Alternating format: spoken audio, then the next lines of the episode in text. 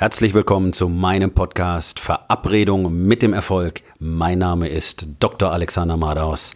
Lehn dich zurück, entspann dich um, mach dir es bequem und genieße den Inhalt der heutigen Episode.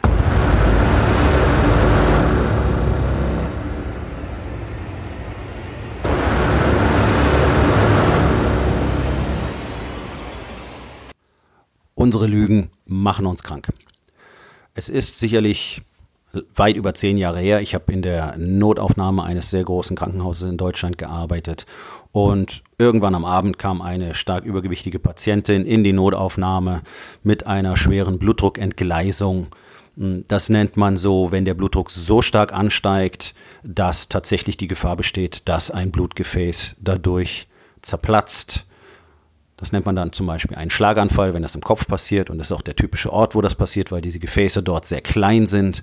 Und ähm, gerade bei Patienten, die stark übergewichtig sind, sind diese Gefäße auch noch besonders anfällig dafür, weil sie brüchig geworden sind.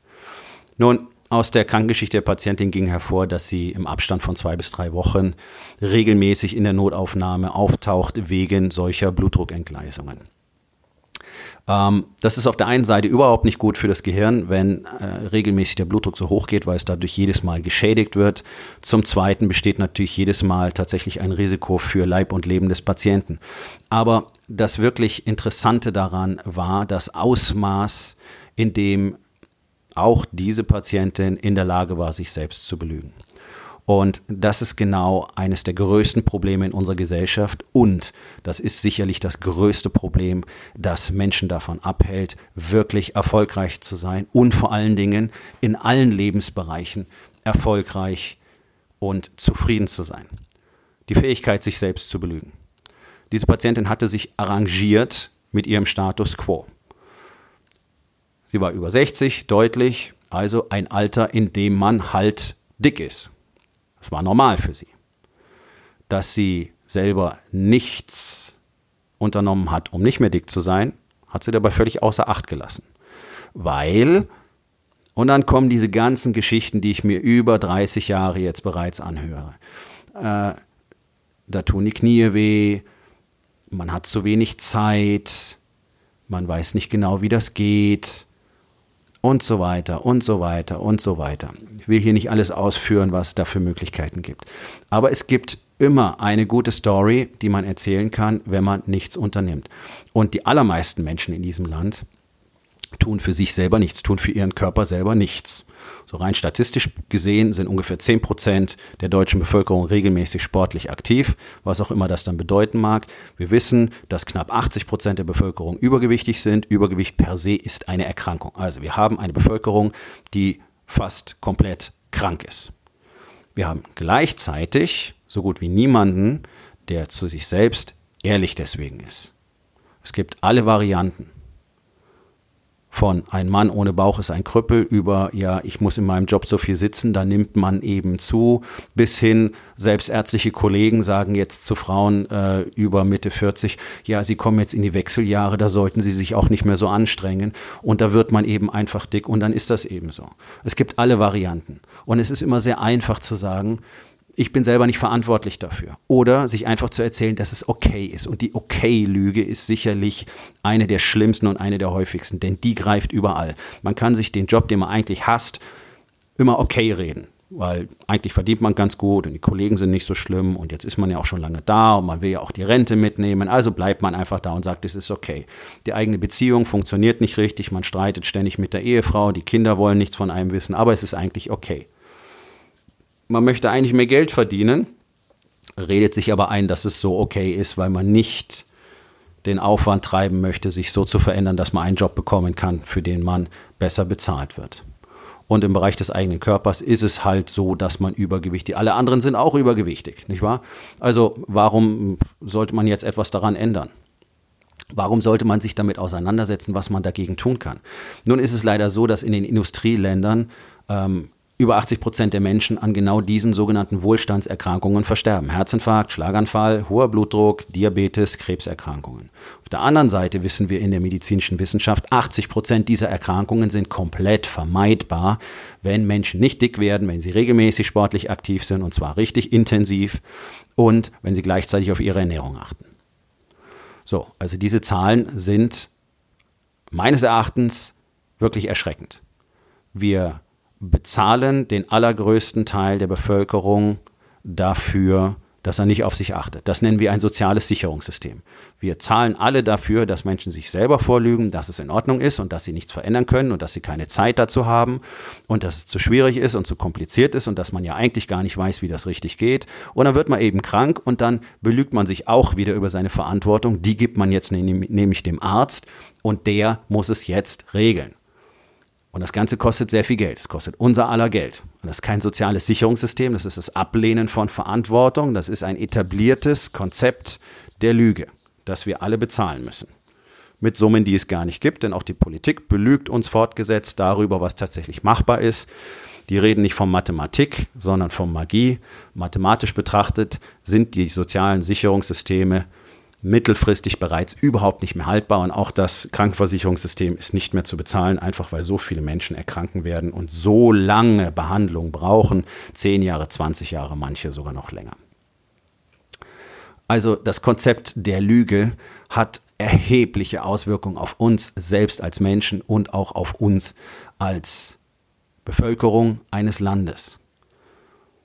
Ein soziales System würde bedeuten, dass alle etwas unternehmen, damit es allen besser geht. Das hat nichts mit Kommunismus oder Sozialismus zu tun, sondern einfach etwas mit Verantwortung übernehmen. Das heißt, wenn alle nur darauf achten würden, dass sie vielleicht nicht so dick werden, dass sie nicht ständig irgendwelchen Mist in sich hineinstopfen, dass sie endlich ihren Arsch hochkriegen und sich bewegen, dann würden wir tatsächlich alle sehr viel weniger Geld bezahlen.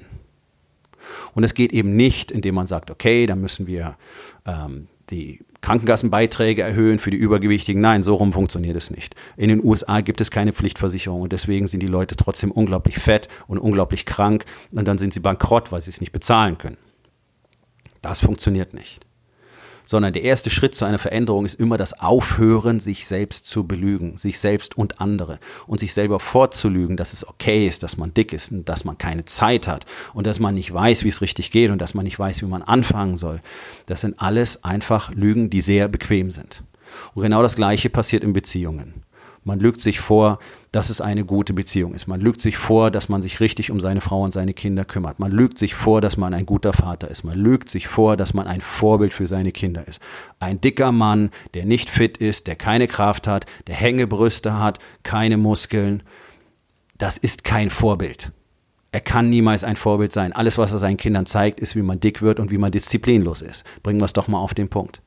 Und ich kenne so viele Männer, die von sich selber behaupten, dass sie gute Väter sind. Und wenn sie dann etwas Zeit mit ihren Kindern verbringen können, dann sitzen sie da und glotzen in ihre Smartphones und checken am Wochenende lieber die E-Mails von der Arbeit, anstatt sich mit ihrem Kind, das gerade um Aufmerksamkeit buhlt, zu beschäftigen. Die sitzen auf den Spielplätzen, achten nicht auf ihre Kinder, gucken in ihre Telefone. Ihr könnt sie in der Innenstadt sehen oder wenn ihr beim Einkaufen seid, wenn sie irgendwo auf ihre Frau gerade warten, die Kinder versuchen mit ihnen zu reden, sie gucken in ihre Smartphones. Das sind die guten Väter, die wir heutzutage haben. Lügen. Lügen sind eine Katastrophe. Denn solange ich mich selbst belüge, bin ich nicht in der Lage, klar zu sehen, was denn eigentlich los ist.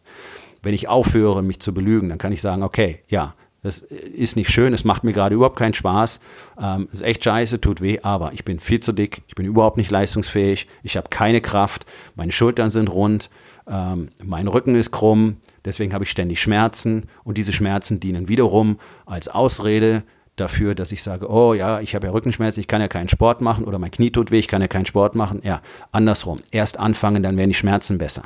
Aber diese Wahrheit möchte niemand akzeptieren. In dem Moment, in dem ich die Fakten meines Lebens akzeptieren kann und sie richtig einordnen kann, bin ich in der Lage, etwas dran zu verändern. Und das ist das Glorreiche an der Geschichte. Sobald ich zur Wahrheit übergehe, bin ich in der Lage, Dinge endlich zu verändern. Ich sehe jetzt klar, ich weiß, wo das Problem ist. Ich decke nicht mehr was drüber sondern ich gehe mit den Fakten um und fange an, etwas zu unternehmen. Und ich sehe es ja jeden Tag in meinem eigenen äh, Fitnessclub, den ich habe.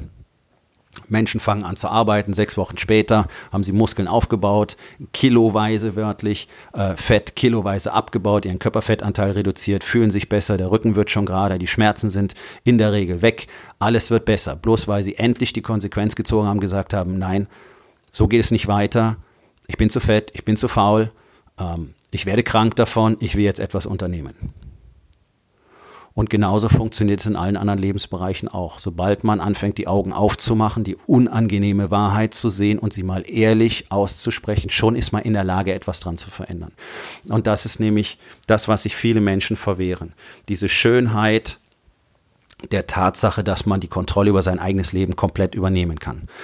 Es ist einfacher, sich jeden Tag selber in die Tasche zu lügen und zu sagen, es geht nicht, ich kann nicht, es ist halt so, ich kann nichts dran verändern, es ist in Ordnung. Sogar die Medizin und die Psychologie bringen den Menschen lieber bei. Lerne deinen Körper zu akzeptieren, anstatt ihn zu sagen, nein, du bist zu dick, weil du nicht tust, was richtig ist. Du bist zu dick, weil du keine Disziplin hast, weil du einfach nicht in der Lage bist, dich regelmäßig zu bewegen und endlich damit aufzuhören, diese Scheiße in dich hineinzustopfen. Wir ziehen uns zurück. Wir ziehen uns auf ganz breiter Front zurück, indem wir den Leuten sagen, okay, jetzt hast du Kleidergröße 56. Mensch, das ist aber auch schlimm, dass keiner schöne Sachen dafür herstellt. Du solltest dich auch mal schön anziehen können. Das ist ja eine Katastrophe. Nein, das ist nicht Aufgabe der Bekleidungshersteller, monströs dicke Menschen schön einzukleiden. Es ist Aufgabe dieser monströs dicken Menschen, nicht mehr monströs dick zu sein. Und wer keine schönen Sachen in seiner Größe findet, der muss halt was an sich verändern. Und ich rede nicht davon, irgendwelche Mager-Models mit Size Zero. Das ist genauso ein Schwachsinn auf der anderen Seite. Auch die belügen sich die ganze Zeit nur und sind oft psychisch noch schlimmer dran als die Dicken.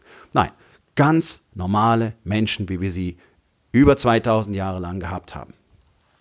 Die gibt es plötzlich nicht mehr, also ist alles andere falsch. Also müssen wir die Umgebung verändern. Wir müssen anfangen, alles so anzupassen.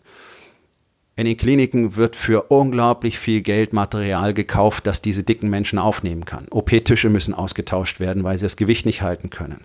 Toilettenstühle müssen ausgetauscht werden, weil sie diese breiten Ärsche nicht aufnehmen können. Und so weiter und so weiter und so weiter. Wir verändern die Realität, weil wir nicht in der Lage sind, uns unseren Lügen zu stellen. Und das Gleiche betrifft den Bereich der eigenen Persönlichkeit, der Bezug zu sich selbst. Man belügt sich die ganze Zeit, dass man okay ist, obwohl man nicht okay ist. Ich habe mich jahrzehntelang belogen, dass ich okay bin, bloß damit ich mir nicht eingestehen muss. Ich habe keine Ahnung, wozu ich auf dem Planeten bin. Und jeden Abend musste ich meinen Schmerz betäuben, bloß um nicht die Augen aufmachen zu müssen und zu sagen, hey, warum fühle ich mich so leer? Warum habe ich so viel Schmerz in mir drin?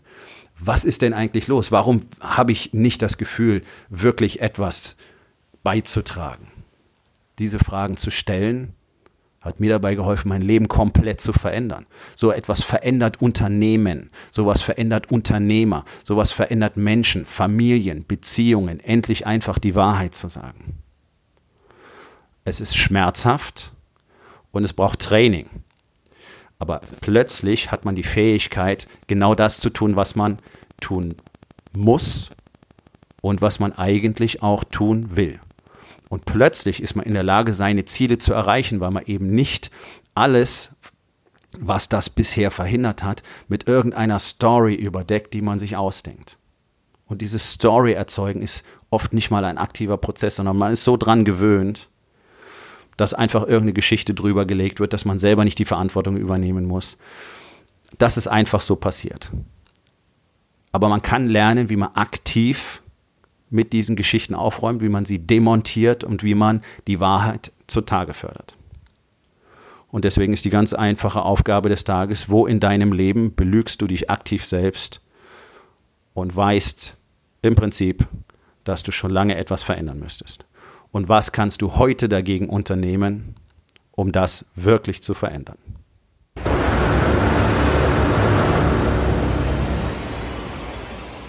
Das war's für heute von mir. Vielen Dank, dass du meinem Podcast Verabredung mit dem Erfolg zugehört hast. Wenn er dir gefallen hat, abonniere meinen Kanal und hinterlass doch bitte eine Bewertung auf iTunes. Ich bin Dr. Alexander Madaus und ich wünsche euch allen noch einen schönen und produktiven Tag.